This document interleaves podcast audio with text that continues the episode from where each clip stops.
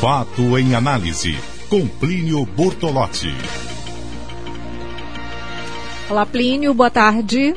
Olá, Maisa, boa tarde para você e para os ouvintes da revista O Povo. Plínio, nós continuamos acompanhando o julgamento do habeas corpus do ex-presidente Lula. Uhum é, temos aí já dois votos pronunciados, né, do ministro Edson Fachin e do ministro Gilmar Mendes. Até aqui, qual é a avaliação que você faz dos pronunciamentos desse julgamento? Bom, tem uma coisa interessante, viu, Maísa?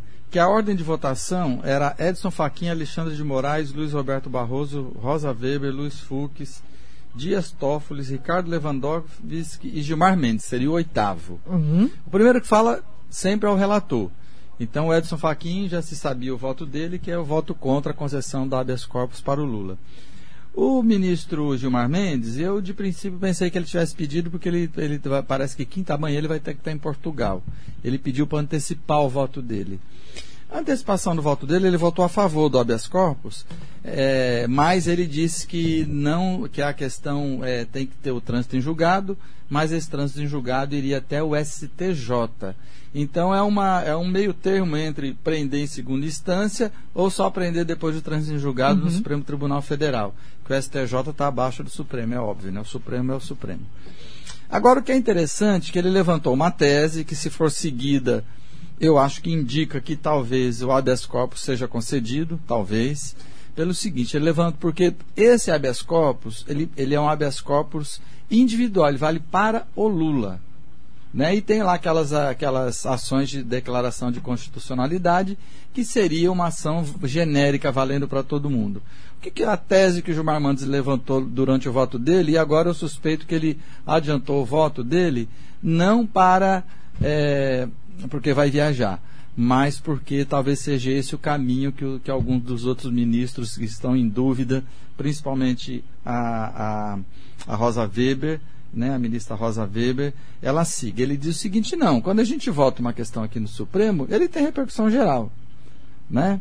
Então, ele defendeu essa tese e foi fazendo, fez um voto muito longo lá e acabou concedendo habeas corpus e dizendo que o trânsito em julgado acabava na, na, no, no Superior no Tribunal de Justiça. Então, parece que caminhamos por aí, né? Agora eu estou acompanhando, entrou num recesso agora de 30 minutos, e vamos ver, na volta, pela ordem, seria agora é o Alexandre de Moraes. Que o Alexandre de Moraes também tem uma posição que ele vinha, deixa eu pegar minhas anotações aqui. É o Alexandre de Moraes, ele é a favor da prisão em segunda instância. Vamos ver se ele muda o voto tendo em vista o que o falou Gilmar Mendes. Que o Gilmar Mendes também, para alguns ministros, ele, segue, ele serve quase como uma, uma referência, como é o caso do Toffoli, por exemplo, que eles estão sempre votando de forma parecida. Vamos ver, né, agora nesse voto. Vamos fazer o seguinte, como fizemos na primeira hora com o Walter, você pode ceder mais alguns minutos e ficar aqui com a gente? Fica mais caro, mas eu posso. Não tem problema não. tá ótimo, a gente paga com a nossa simpatia, né, Letícia? E com a participação dos, dos nossos ouvintes. Agora. Você manda sua pergunta aqui no 981665589. Vamos ajudar aqui a. Vamos é, continuar conversando sobre esse tema é, com a participação do Plínio Bortolotti, um fato em análise, portanto, mais esticadinho. Daqui a pouco é, vamos fazer alguns comentários das, das opiniões, das perguntas dos ouvintes, mas eu quero registrar aqui a participação do José Olavo. Ele diz o seguinte: Olá, Maís e equipe O Povo. Pergunto: vai existir vida após essa decisão? Dá a resposta daqui a pouco, tá, Plínio? Não, Mas ele. Já... Peraí, depois você responde? Não, nem responder, tenho... não.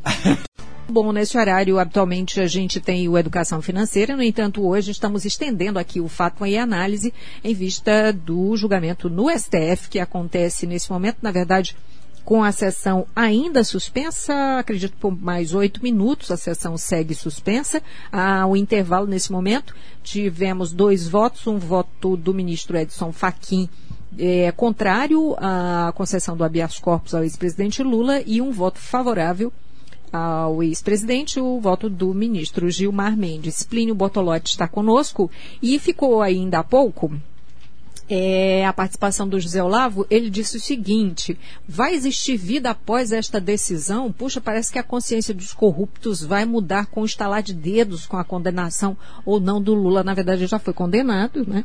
Em segunda instância tá, já. É. Então, mas vai existir vida após essa decisão? Não, olha, a situação, não, do, sim. a situação do país está tá muito conturbada, né? Não resta a menor dúvida. Mas o Brasil já passou por outros aperreios e conseguiu sair-se dele, né? Enfim, a, a gente está desde é, da saída da Dilma, 2013, não é? Que isso não se teve um, foi 2013? Não, foi quando a saída da Dilma? Foi dois, dois anos atrás, né? Bom, enfim. É, 16. 2016. É. Ou desde um pouco antes, né? Desde o segundo governo Dilma, a gente vem assim numa, numa situação estressante que todo dia você tem uma novidade, é uma má novidade. E até agora temos resistido. As instituições, instituições, ou bem ou mal, têm resistido mas apresentam fissuras, né? Se você pegar, por exemplo, o que acontece no Supremo Tribunal Federal, é quase que uma esculhambação, né? Outro dia o ministro Gilmar Mendes, sempre ele, né? Uma repórter perguntou para ele quando ele viajou para Portugal é, quem estava pagando a passagem dele. Ele falou: Olha, você pega essa pergunta que você me fez, leva lá para o seu editor e manda ele enfiar na B. Que na horror, bunda, né? né? Quer dizer, quando uma, um, um, representante do Supremo Tribunal Federal chega a um ponto desse, ou chega aquele ponto que eles se brigam lá, só não trocam tapa porque estão um pouco distante do outro, é uma coisa problemática, né? Quando um general do Exército, da ativa, comandante do Exército, se dá o direito de vir fazer uma declaração política, é uma complicação. E além de ser ilegal, porque militar é proibido de falar de política sem autorização é, superior. No caso do general, ele teria que ter autorização do comandante em chefe das Forças Armadas, que é o senhor Michel Temer. Então, é, essas questões, essa confusão que existe no país, começa a mexer com tudo. E a gente precisa ter muito cuidado com isso, porque a gente não pode se desviar do trilho democrático. Por pior que seja a situação que esteja, pior será uma ditadura. Então a gente tem que resolver dentro dos marcos da democracia. Felizmente, hoje a gente tem uma sociedade civil mais ativa, né? Imediatamente após essa declaração do general, a Associação dos Juízes fez uma declaração criticando, os jornais vêm fazendo uma, uma, uma posição criticando, o Jornal Povo vai publicar um editorial online agora, para nem esperar amanhã criticando essa opinião do general. Então a gente tem. E outra coisa é o seguinte: mundialmente não há muito clima mais para intervenção militar. Né? Seria uma coisa estranha acontecer hoje.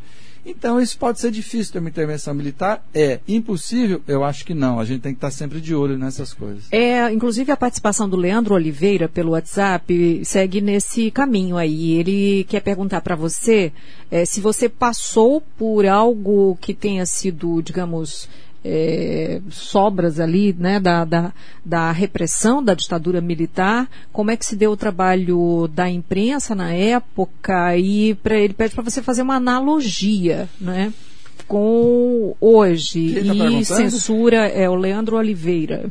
Bom, Leandro, eu peguei sim, não, não, eu peguei em plena ditadura ainda, né? Eu, eu fui estudante, eu entrei na faculdade em, em São Paulo em 1976, em plena ditadura, em um período muito duro da ditadura.